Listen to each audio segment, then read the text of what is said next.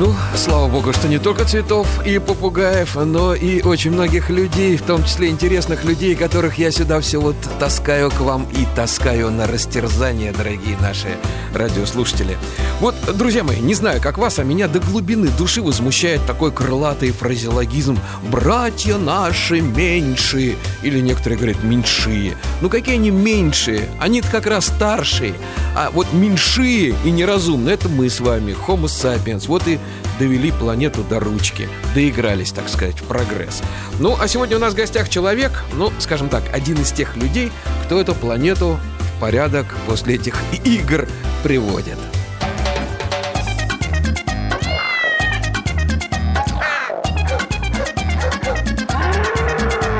Кошкин дом. Живой уголок Александра Хабургаева. Здравствуй, дорогой Алексей Михайлович Мурашов. Здравствуйте. Вот, ну, а, давайте так сделаем. Ну, ну, как вот мы его представили как биолога, ну, вообще-то он зоолог-орнитолог, это во-первых. Во-вторых, когда мы говорим об Алексее Михайловиче Мурашове, то незримо всегда присутствует Яна Мурашова, которой здесь нет, она на хозяйстве. Сейчас мы объясним, почему. Яне привет огромный, Алексей Михайлович. А теперь, значит, так, ты иди пей кофе минут 15, да, общайся с нашими э, девушками, а я буду про тебя рассказывать, да, долго буду рассказывать, я знаю давно, всю правду про тебя буду рассказывать. Значит так, начнем с того, что и Алексей Михайлович Мурашов, и Яна Мурашова, который по образованию охотовед, э, всю жизнь они занимались тем, что э, животных подбирали, больных, калеченных, э, потом их выпускали на волю, а потом они соединились в брачный союз и стали этим заниматься вместе. И уже лет, Леш, сколько лет? 30, наверное, вы там живете. Ну, нет, там поменьше, но в принципе вся работа, вот такая серьезная работа, она уже, наверное, больше 30 так, лет. Так вот. А потом они лет, ну, 27-28 назад уехали в глухие тверские леса, живут там в избушке. Избушка очаровательная, там всего одна комната, там пара диванчиков, стул, там стол, стол для гостей, все остальное, книжки. И кругом куча зверей, которых они выхаживают на свои трудовые пенсии. Алексей Михайлович Яна. Государство, ну, время от времени как-то пыталось помогать. Вот на моей памяти лет 20 мы пытаемся Э, ну, я сейчас расскажу, чем они занимаются. Отовсюду тащат больных покалеченных животных, да, подранки, слетки. Потом, поскольку э, Алексей Михайлович в зоопарке работал много лет в московском, потом из зоопарка стали туда пересылать отказников. Леша, приезжай, забирай. И Алексей Михайлович оттуда забирал к себе в Тверские леса. Там этих зверей и птиц выхаживали. Ну, помимо того, что там волки, рыси, янтовидные собаки, ежики, хомяки о масштабах работы говорит то, Алексей Михайлович, сколько вы птиц выпустили на свободу? А, ну, около двух тысяч чем-то. Две тысячи У меня сейчас вот есть э, данные более точные, вот э, уже готова к публикации, угу. так сказать, статья. Угу. Вот, но вот по даже не полным, я бы сказал, данным, потому что часть материалов мы утеряли в 92 году, когда был пожар нашей орнитологической базы, то частично там документы сгорели, и поэтому мы восстанавливали по крупицам, поэтому не все восстановили. Но где-то приблизительно около двух, э, так, 1300 с чем-то, 2400. Ну, теперь самое главное, что остается сказать, что при этом Алексей Михайлович э, разработал уникальные методики восстановления диких животных и возвращение их в природу, потому что это очень сложный процесс. Птицу надо научить охотиться, добывать пищу. То есть это все не так просто. Для этого с ней надо заниматься. Мало того, птица не должна на уровне импритинга э, воспринимать людей как что-то неопасное. Это все очень-очень сложно. Так вот, то, чем Алексей Михайлович Яны занимается, это штучная работа. Приезжают иностранцы, снимают фильмы в эти глухие тверские... Э, там их знают все. Вот когда заблудитесь, там за 100 километров, Мурашову, у которых волки рысь, а это вон туда. И, э, ну, вот лет, наверное, еще при Ельцине, по-моему, дело было. Леша, у вас, как его, Зеленин, по-моему, был тогда, да, губернатор-то Тверской? А, ну, это да. уже при Путине. А, ну да. И я как-то вот разговаривал с кем-то из вице-губернаторов и пытался им объяснить. Ну, говорю, вы понимаете, вот вы помогите создать реабилитационный центр. Вы же туда будете, я не знаю, туда будет президент с премьером приезжать, Соколов выпускать э, на, э, на волю, туда будут иностранцы, косяка, они сейчас приезжают. Просто сейчас для них это экзотик, да, такой избушка, а так будет центр, ну вы вложитесь. Я не знаю, ну да, я я понимаю, нефть подешевела, ну что ж. Алексей Михайлович, ладно, это все грустно. А мы сейчас чуть позже, извини, я тебе очень коротко рассказал, да, я могу дольше, конечно, но я... Ну, все основное, я надеюсь, вы услышали. Вот, давай вот о чем поговорим. А, скажи, пожалуйста, Алексей Михайлович, а вот огромное количество других животных, ну, волки – это отдельная тема, это вот э, просто вот я тебе как-нибудь, когда ты в следующий раз, ты раз в полгода где-то приезжаешь в Москву, когда в следующий раз приедешь, мы всю передачу волкам посвятим, это потрясающая тема. А что касается животных, вот было такое, чтобы животные тебя в лесу узнавали, чтобы они возвращались, чтобы они селились где-то рядом э, с вашей избушкой? А, конечно. Дело в том, что многие животные, особенно звери, вот, они оста- остаются, так сказать, э, с нами, как бы, они находятся рядом, вот, но они э, далеко не уходят. Вот. Были животные, которые возвращались к нам через год, но не для того, чтобы вернуться в наш центр, а для того, чтобы просто показать, что они живы. Спасибо сказать. Да, своего рода спасибо сказать. Вот. Ну а как это получалось? Что вот прилетела птица, покружила над вами, покаркала. Алексей Михайлович, я на привет, кар, я в теплой крае. Да? Нет, не совсем так, но дело в том, что животные просто знают это место, где они жили, где они, так сказать, были выпущены. И у нас мы практикуем не жесткий выпуск, то есть такой, который обычно вывозится в другой район, куда-то угу. там просто открываются, так сказать, клетки, и из них ура полетели птицы, ура побежали э, звери. Зайцы, да. Да, звери. Мы так не делаем. Мы выпускаем постепенно, причем мы выпускаем единоразово, то есть иногда маленькими группами, иногда одиночками, для того, чтобы животное без всякого стресса из открытого вольера или из клетки вышло, осмотрелось, оно знает эту местность, местность, она знает все звуки, которые в этой местности, так сказать, угу. находятся. То есть у нее минимум стресса. Это повышает приживаемость животного на данном месте. Леш, ну подожди, но все-таки у каждого животного есть своя территория, которую он ревностно охраняет от пищевых конкурентов, да, и если вот в вашем конкретном районе э, требуется такое-то количество представителей этого вида, ты таким образом искусственно увеличиваешь плотность, это же тоже не есть хорошо. А, дело в том, что постепенно звери расходятся. Вот, но сами тем расходятся. Не, да, сами расходятся. Но тем не менее, они рано или поздно, вот особенно птицы, все равно это место пролетают. И вот у нас был случай, когда, я уж не говорю, что у нас в Москве тут был очень уникальный случай, это еще на заре нашей, так сказать, работы, когда мы вырастили, я еще тогда работал в зоопарке в секции орнитологии, мы вырастили э, четырех птенцов Славки Черноголовки, это мельчайшая такая птичка, да, такая симпати... да, симпатичная. Милая, да. Мы тогда все думали, как вот ее выпустить этих птенцов на волю, потому что в то время вообще считалось однозначно, что ни одна птица, прожившая или выращенная с птенца в неволе, она жить на воле не может. Вот. Но тут получилось как? Мы их, мы их выпустили в Кунцевском овраге, недалеко от метро Кунцевская. Там было огромное количество бузины. И так как эти птицы, так сказать, очень любят бузину, то мы решили, что началом их питания на воле будет бузина. Угу. То есть это наиболее, так сказать, подходящий для них корм на первый период. А потом они постепенно, они знают, что такое насекомое, мы их кормили насекомыми, ну, они да. потом перейдут на поиск насекомых, и все будет в порядке. И наше решение оказалось верным. То есть мы выпустили, и через год совершенно случайно в этом же овраге мы обнаружили нашу эту птичку, окольцованную нашим кольцом, а тогда мы кольцевали еще не совсем, так сказать... Э, умело? Не, не то, что умело, а не совсем теми кольцами, которыми надо было бы кольцевать. Вот. Но все равно, тем не менее, обнаружена была эта птица, она, был дождик очень сильный, и э, мне пришлось спрятаться в этом овраге под дубом а рядом был кустик бузины. И там оказалась эта птичка, сидящая на гнезде. Она закрывала своих птенцов крыльями от этого дождя. Вот, и Какая очень, и очень широко расставив э, лапы вокруг гнезда, и было очень хорошо видно это кольцо, и можно было невооруженным глазом буквально считать оттуда э, всю информацию. И вот это, конечно, было колоссальное достижение, мы не думали, что такое вообще может случиться.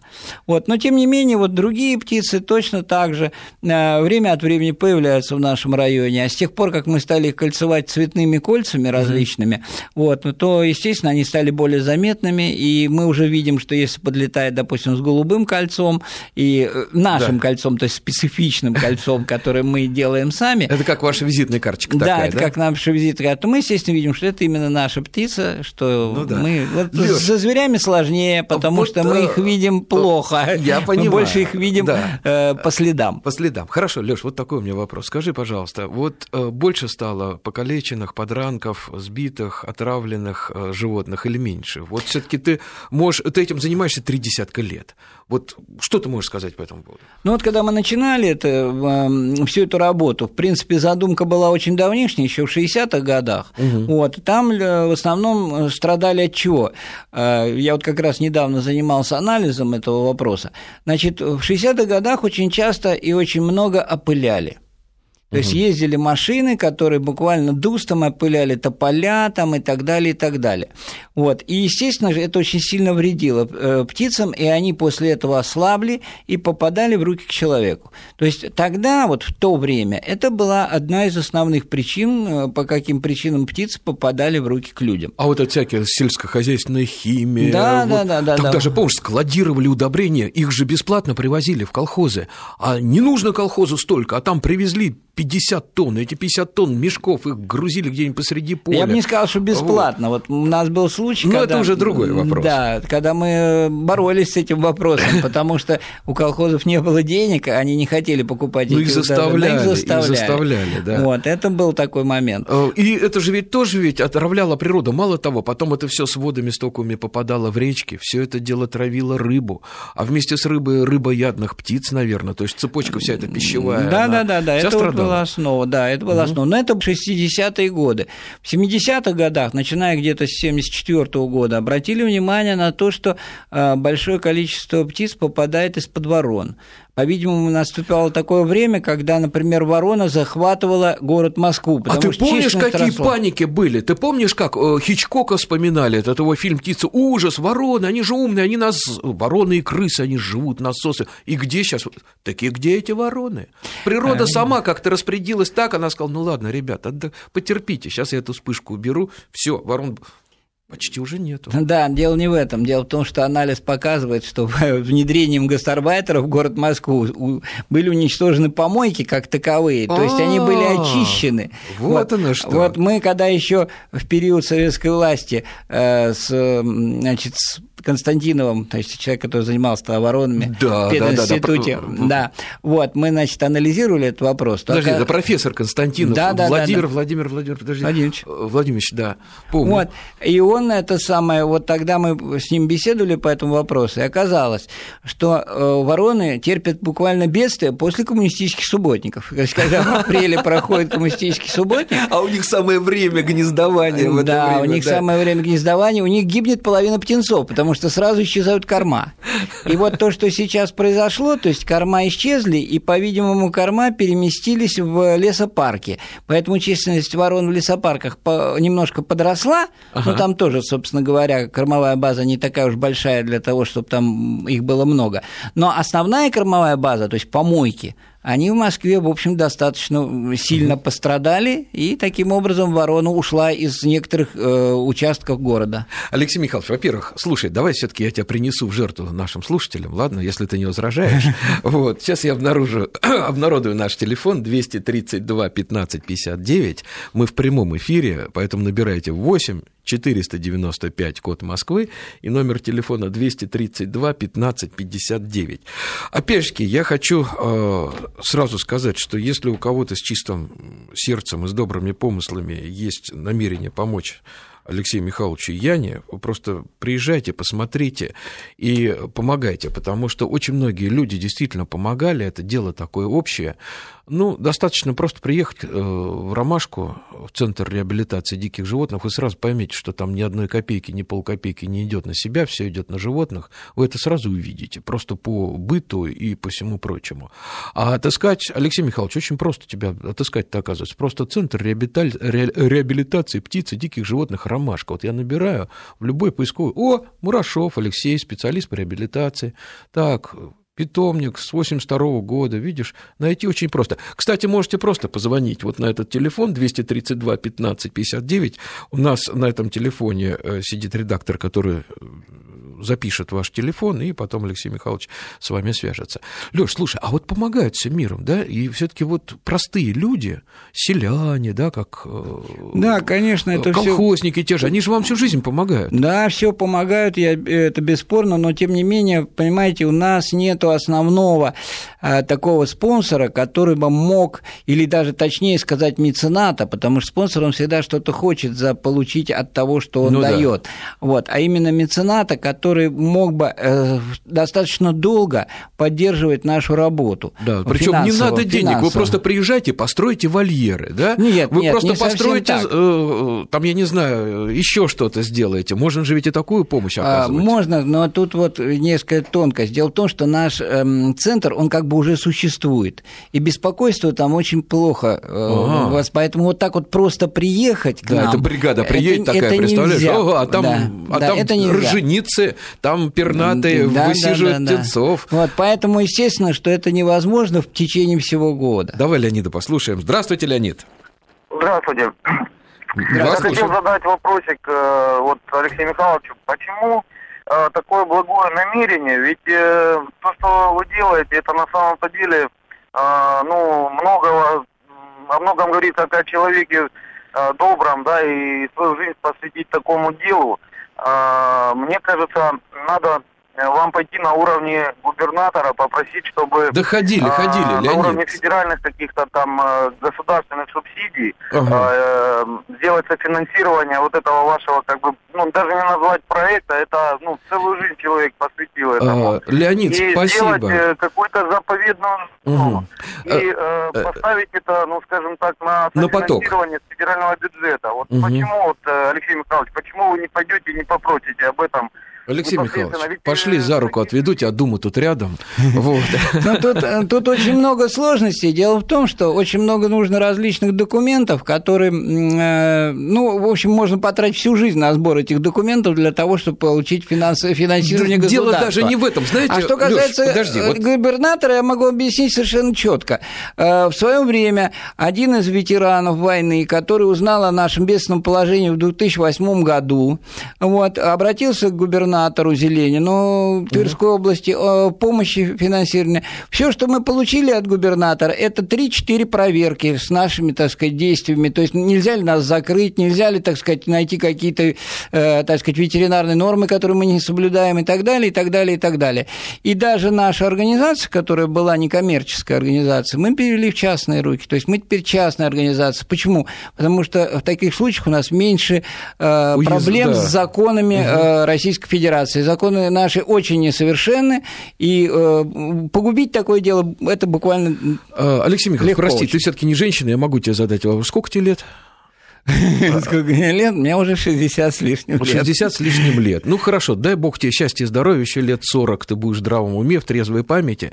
Э, здесь вот что самое обидное. Ты с Яной обладаешь уникальным опытом. Я просто видел, что вы делаете и каких безнадежных вы э, ставите на крыло, на ноги, выпускаете, возвращаете в природу. То есть вами отработаны уникальные методики. То есть э, у такого человека, как ты, должны быть ученики. Да? То есть здесь речь идет о том, о чем? О том, что такие центры реабилитационные, они должны быть созданы во всех областях, потому что везде своя специфика. У вас лес, там степь, там на юге, да, там, там, я не знаю, в дельте Волги уже другая специфика. С учетом специфики надо создавать такие центры, потому что то, что мы губим, мы должны как-то вот возвращать матушке природе. И я очень как раз переживаю за то, что вот, ну вот есть еще люфт такой, ну, 10, 20, 30 лет, когда ты можешь э, просто готовить специалистов в этой области. Ведь для этого недостаточно, э, там, не знаю, ветеринарного образования. Это надо все руками. Вот как я в прошлый раз говорил, когда меня учил приятель делать прививку, и я там своими вот этими узелковатыми пальцами, он говорит, ну, Саш, вот когда ты будешь, как я, по 300 прививок в день делать, а он такой, все, она есть то же самое здесь. Ведь тебе же надо показывать, рассказывать, обучать. Есть масса секретов, есть масса тонкостей, есть масса ноу-хау. И потом, э, опять же, ты меня извини за ложную скромность, я больше, шести, э, больше 40 стран объездил. Э, я бывал в заповедниках, в национальных парках, мне есть чем сравнивать. Я не полный чайник, я немножко понимаю, как эта работа организована. Вот такого уровня, как у нас, я сейчас в данном случае не только про тебя говорю, я говорю и про Володю, Романова, да, «Зеленый попугай», и про других людей. То есть у нас как минимум десяток людей такого уровня, какого уровня там специалистов нету. Может быть, потому что они слишком сытно живут. Может быть, и поэтому. А у нас это все ну, на У нас энтузиазме. очень часто к нами консультируются с различных областей по созданию таких вот э, центров. Но когда они всю вот эту подноготную от нас узнают, каким Да. образом это, то многие просто э, говорят, что это невозможно у них. Вот, Леша, вот, кстати, вот тебе, пожалуйста, пример, да? А, В в Афганистане несколько лет назад, э, ну, там лет, э, по-моему, 15 назад, англичане нашли змею, неизвестную Куфию Краншаха, да, определили, «А, обалдеть можно, она у них в Англии. Потом американцам попала тоже та же самая змея, Куфия Кранша, Краншаха, но уже самец. Вот у англичан и у американцев. Здесь самец, тут самка. Что они стали делать? Они приехали а, в Тульскую область, к Рябову, Потому что единственный человек в мире, который может их поднять у нас, в России, и не в Москве, а тогда в Тульской области, понимаешь? А в Тверской области Мурашов. Вот в нашей... Вот мы сейчас говорим, мы такие... Да не бедные мы. Мы на три головы, на три корпуса впереди, по многим направлениям, но этот потенциал надо использовать. Вот что обидно мне. Да, да, и мне тоже это обидно, потому что э, мы не получаем должной, так сказать, вот помощи, которая необходима. Вот, скажем так, для того, что у нас три программы сейчас работают. Это программа «Рысь», программа э, «Филин», это все совы, в частности, программа «Сипуха», вот, которую мы вот сейчас, вот у нас буквально не хватает 25 тысяч рублей для того, чтобы достроить вольер в Сочи, для того, чтобы там на юге можно было выпустить этих птиц. А Они сипуха – это потрясающей красоты сова, но, к сожалению, это южная сова. В наших краях она Да, э, да. ниже. Хотя, наверное, она чуть-чуть продвигается севернее, да? Ну, зависит от э, погоды, так же как аисты, они то подлетают к нам поближе, то, То улетают. к западу и так далее. То же самое и также сипуха, вот она, она достигает где-то Эстонии, вот, но там ее очень мало, но уже в Ленинградской области ее нету. В Вот. Псковской, по-моему, есть. Да, залетает, залетает в Псковскую, в Белоруссию, вот, э, но, к сожалению, она там недолго задерживается, видимо, суровые зимы или какие-то, могут... Алексей Михайлович, мы тоже вынуждены, кстати, не- незадолго э, задержаться, потому что Лора уже пришла в студию, свежие вести, мы должны их выслушать. Ну, еще раз привет всем тем, кто недавно присоединился к нашей эфирной компании. Э, У нас в гостях Центр реабилитации птиц и диких животных «Ромашка» в лице э, Алексея Михайловича Мурашова. Э, Алексей Михайлович, здравствуйте еще раз. Ну, хотя весь центр – это Алексей и Яна Мурашова. Ну, Яна сейчас в И глухих внучка теперь еще. Внучка, ты- что, помогает, подросла внучка? Конечно. О, как здорово. Вот, Алексей Михайлович, слушай-ка, а скажи, пожалуйста, вот мы все, птицы, конечно, это твое такое основное жизненное направление, а, но у тебе же пришлось переходить и на крупных животных, да, и волки, все-таки была такая смешная история, у Алексея с Яной э, первые волки были Кая и Герда, они были фактически ручные, с помойки, вы не поверите, принесли откуда, с Рублево-Успенского шоссе, по-моему, да? Э, Ну, нет, из Барвихи. Из Барвихи, из- ну, фактически Ну, рядышком. почти рядом, да. Э, Выросли, и они уходили в лес, возвращались. И потом, Алексей Михайлович, расскажи историю, когда к тебе из соседней деревни пришли и сказали, видели твоих волков? Да, был случай такой, когда в соседнюю деревню пришли два волка молодых. Они, кстати, были и у нас. Я даже, когда их увидел, подумал, что не сбежали ли наши из вольера. Ну да. Вот, но они вот пришли, и там их увидели, а представитель колхоза, хороший знакомый наш, и, в общем, помощник, он посмотрел и говорит, не волнуйтесь, говорит, Лёшкины волки, страшно. Вот. И в конечном итоге так получилось, что эти Волки спокойно ушли из деревни, ничего они никому не, не навредили. Вот. А когда он ко мне подъехал и стал спрашивать, я говорю, да нет, мои вообще-то были в вольере. Слушай-ка, Алексей Михайлович, а приносят каких-нибудь медвежат? Э, Ну, вот рыси у вас есть, да? Предлагают. Предлагают постоянно. Предлагают постоянно, ежегодно. Ну, это к. Пажетному, туда да, дальше. мы отсылаем это туда дальше, но не факт, что их берут. А Вот, очень многие консультируются по поводу содержания медведей. Вообще народ, э, я так понимаю, То есть у вас богатый нет народ начинает, нет, начинает покупать всю эту экзотику в большом количестве разных там леопардов и так далее, и так далее, но в конечном итоге не справляется. И надо куда-то их девать.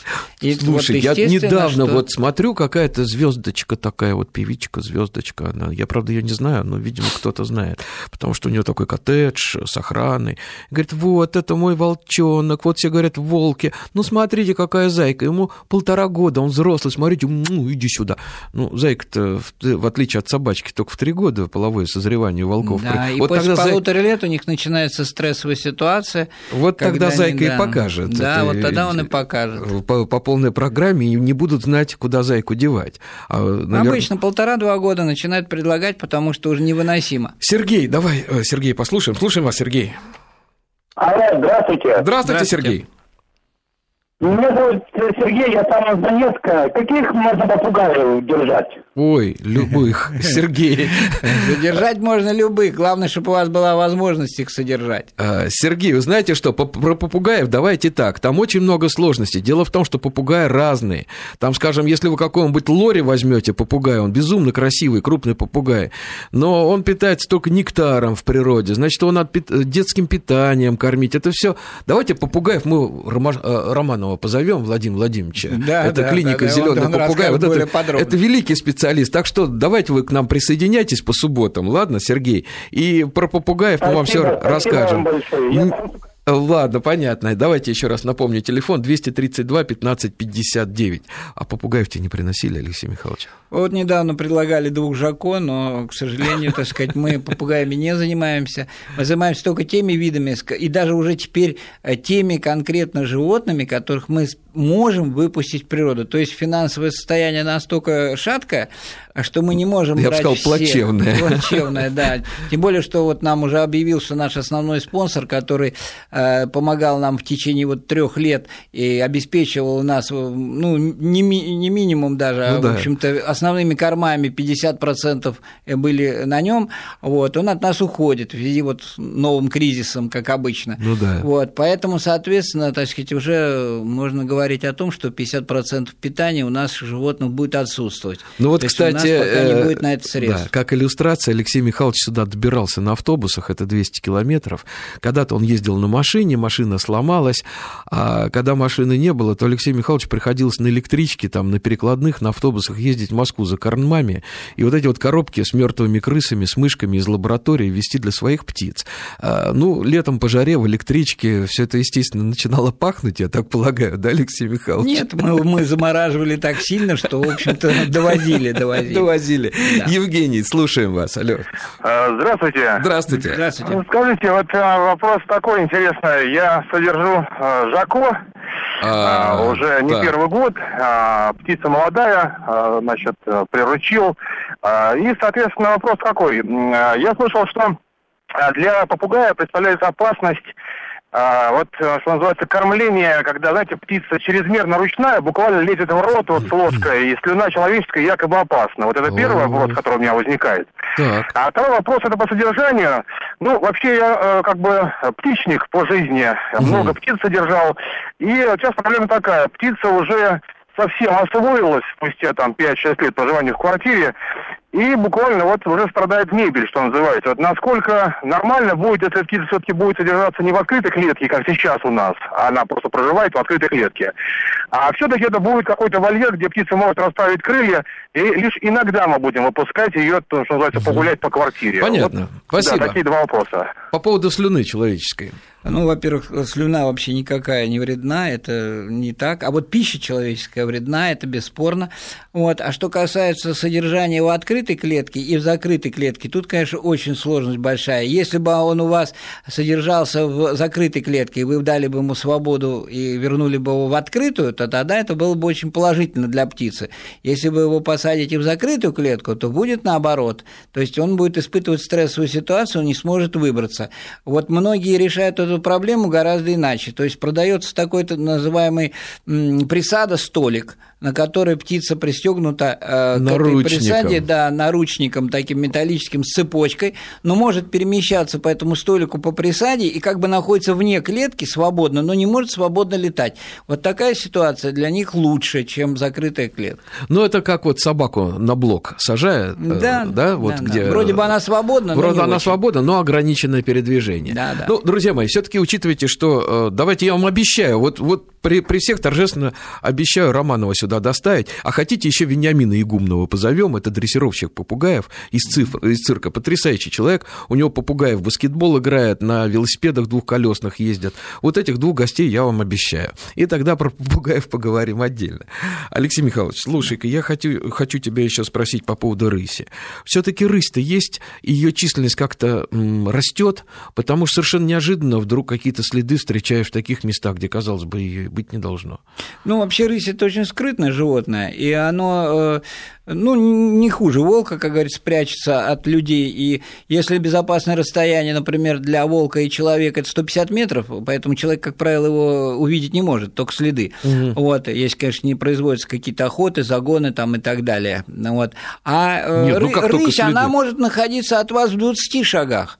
Вот, и она, вы пройдете, вы ее не заметите. Вот грибники очень часто так проходят рыси и не замечают, а потом только когда она встает и уходит, некоторые пугаются. Угу. Вот, но дело в том, что ни одно дикое животное специально не собирается нападать на человека. Как говорится, пока человек ему на хвост не наступит, ну, в таком угу. это, переносном смысле. Почему? Потому что э, животное, оно стремится, э, наоборот, к миру. То есть ему не нужны травмы, ему не нужны стрессовые ситуации. Поэтому он остается избегать человека. Но если человек начинает его преследовать, то никуда не денешься. Но дело в том, что у нас очень плохо э, организовано охотничье хозяйство вообще в России. Угу. Вот, и особенно охраны охотничьих животных. Вот, как только где-то чуть-чуть повышается численность рыси, сразу назначают ее отстрел. Это совершенно неправильно. Дело в том, что если где-то появилось, э, так сказать, увеличение численности рыси, нужно, чтобы это увеличение численности рыси продолжалось по крайней мере лет пять. Конечно. Для того, чтобы э, популяция устаканилась. Дело в том, что в природе всегда бывает один год больше, другой год меньше. Конечно, Но от кормовой в течение 5-6 лет вот это все меняется. Вот Алексей поэтому... Михайлович, у нас женщина дожидается. Давай послушаем. Хорошо. Валентина, извини. Алло, да, здравствуйте, Валентина. Здравствуйте. Yes. Это Валентина, я из Черноголовки, Московской области. приятно. Я, у нас вот такая проблема. Э, у нас довольно-таки город чистый, Наукоград, и ворон почти нет, одна-две. Но у нас очень большое засилие галок. Вы знаете, когда они mm. поднимаются в воздух, то это какая-то туча. И проблема в том, что у нас пропали уже года три воробьи. Ну, пропали. Нет. Подождите, Валентина, а чем да. вам галки-то мешают? Я ни о чем не говорю. Не, не влияют ли они на то, что пропали воробьи? Нет а. воробьев, ни одного. Все, понял, понял вопрос, все. Ну, скорее всего, это не галки виноваты, хотя, конечно, у галки в питании есть и воробей, и мыши, там, и другие мелкие птицы, разорение гнезд, все это есть. Но угу. она в меньшей степени, скажем, чем сорока, влияет на орнитофауну какого-то района. Алексей вот, Михайлович, поэтому... вообще странно. Галки вот в Москве Кормовая раньше... база изменилась. Да. Какая-то кормовая база изменилась. Вот у нас в колхозах пропали, например, тоже воробьи. Именно из-за этого. А, свежайшие вести и продолжим буквально через пару минуточек. Хорошо. Центр реабилитации птиц и диких животных «Ромашка» у нас в гостях. Э, его э, основатель, его исполнитель, я бы так сказал, Алексей Михайлович Мурашов. Алексей Михайлович, я все о галках думаю сейчас, вот, о которых нам Валентина рассказала. Но вот смотри, в Москве, когда был гужевой транспорт, когда не было машин, когда были лошади, было море, пропасть галок, над каждой колокольней кружили, да, были овсянки, были э, чижики. Вот сейчас никто не знает, как чижик-пыжик-то выглядит, потому что было много навоза, было много еды, да, потом галки исчезли да, совсем. Да. А почему же они в Черноголовке-то объявились, а? Ну, скорее всего, надо смотреть. Э, соседние сельхозполя посещаются ими, и, видимо, они там хорошо кормятся, а в самой Черноголовке открытые чердаки, в которых они могут хорошо гнездиться, то есть ниши удобные угу. для гнездования. Вот в Москве тоже кое-где, где есть ниши хорошие, там еще галки сохранились. А галки же они не колониями, как грачи? Нет, да? они колониями гнездятся, в том-то и дело, что угу. если там сохраняется, там, допустим, 2-3 гнезда, то, как правило, эта колония не выдерживает, она потом исчезает. А если там десятка полтора-два, это уже, считай, колония успешная, и они могут гнездиться. Это обычно какой-то один дом. Угу. Вот. Поэтому, если в Черноголовке очень много-много, так сказать, таких домов... Слушай, они же орать будут, когда птенцов выводить с лётки, да, там же, наверное, весь дом будет... Нет, э, как правило, Мобинг. тогда, когда они летают. У них есть такие ритуальные полеты, угу. в которых, э, вот особенно под осень, когда угу. они очень сильно галдят за Галдя, что их да, называют галками, галка, да. да. Вот они, да, они действительно серьезно, так сказать, мешают окружающим своим Слушай, галкам. А почему галки это, наверное, единственный случай в природе, когда они образуют смешанные стаи с воронами, и они даже играют с воронами? Вот Леонид Леонидович Симага мне рассказывал, как он пытался постичь тайны вот этих игрищ, когда сотни птиц в небе, и у них какие-то непонятные правила этой игры, вдруг раз они разлетаются в разные стороны, опять где-то собираются. Вот он так и не смог постигнуть э, правил вот этих вот игр, а ты никогда не отслеживал? Я отслеживал. У нас там, кстати, вот ввиду того, что у нас мало вороны, мало грачей, мало галок, вот на угу. той территории, где мы же сейчас находимся, вот, то э, там смешанные стаи – это не редкость. Дело в том, что смешанная стая возникает тогда, когда кормовые угодья ограничены, вот, и э, количество птиц тоже ограничено, и они кормятся на одной территории. Если бы, э, допустим, кормовая база была ограничена, но птиц было бы много, и они распределялись, тогда бы они жили на каждом поле отдельно. Ну, вот. они, может быть, собираются, Но... как у нас в Москве, галки с воронами, только чтобы лететь ночевать куда-нибудь в парк, вот тогда не собираются. Правильно, вместе. правильно. У них есть единая ночевка, где они, в общем, договорились уже давно, на каком дереве кто ночует, и Слушай, все а нормально. скажи, Леш, вот... То есть в природе-то животные меньше враждуют между собой. Это понятно, но вот галки с воронами, они друг друга поймут быстрее, чем, скажем, мы с тобой каких-нибудь там, я не знаю, а, французов или венков или австралийских аборигенов, они вот на одном языке-то могут общаться? А у них, в общем-то, у этих птиц, да у многих вообще животных, у них язык аспиранта.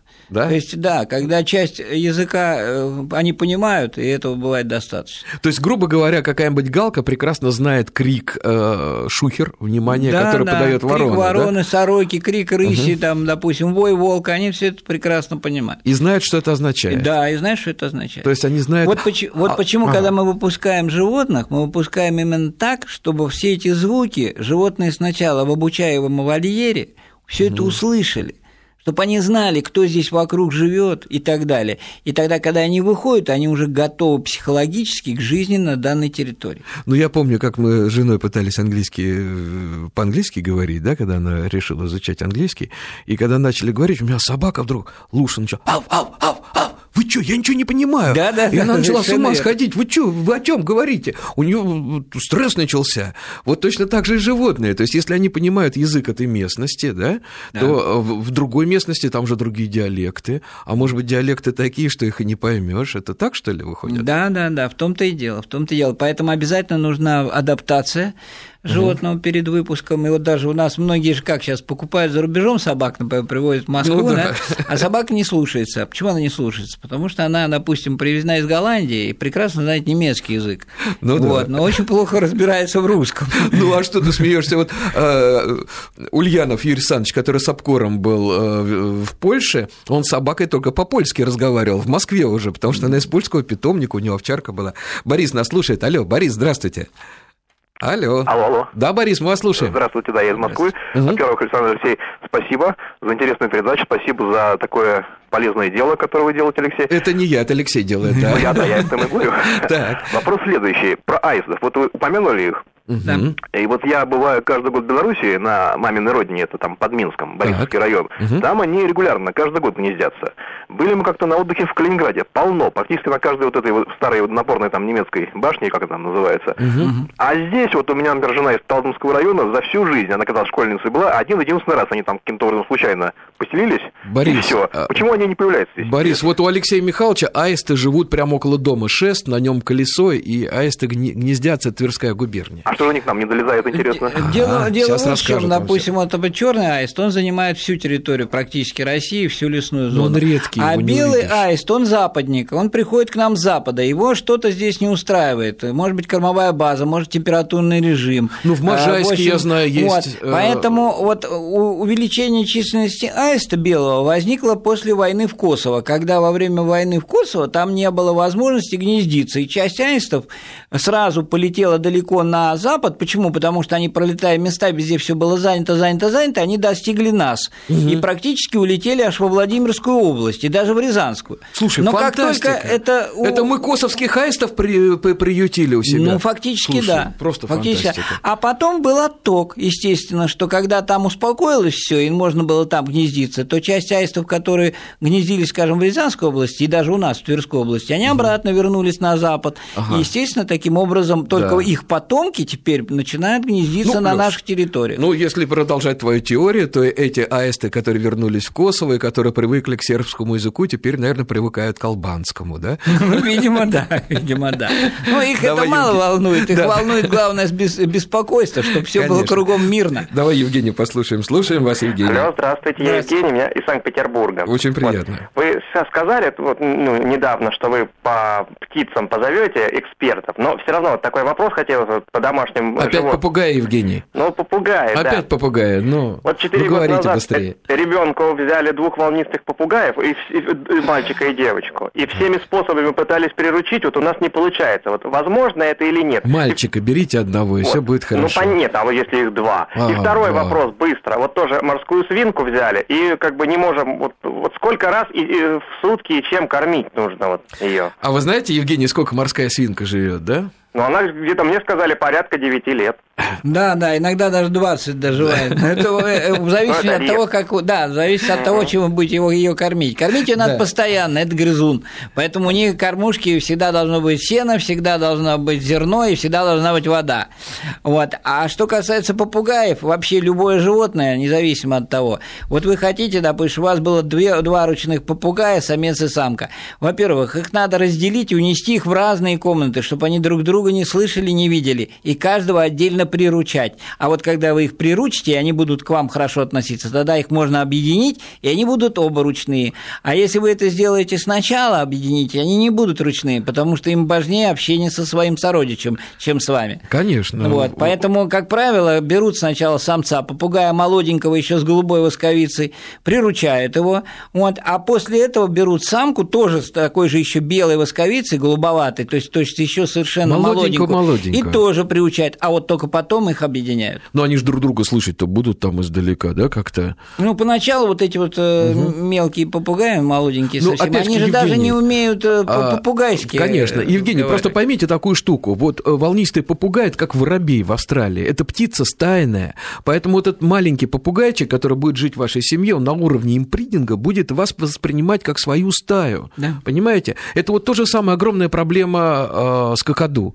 Какаду тоже стайная птица. И у какаду, извините за выражение, крыша едет от одиночества. Вот они привыкают к людям, а человек уходит на работу, этот какаду начинает себя общипывать, он весь голый, у него страшный стресс. И когда он видит человека, он кидается к нему, его обнять, ему клювчиком почесать. И вот э, с этими птицами уже начинается страшная проблема, потому что непонятно, куда их пристраивать.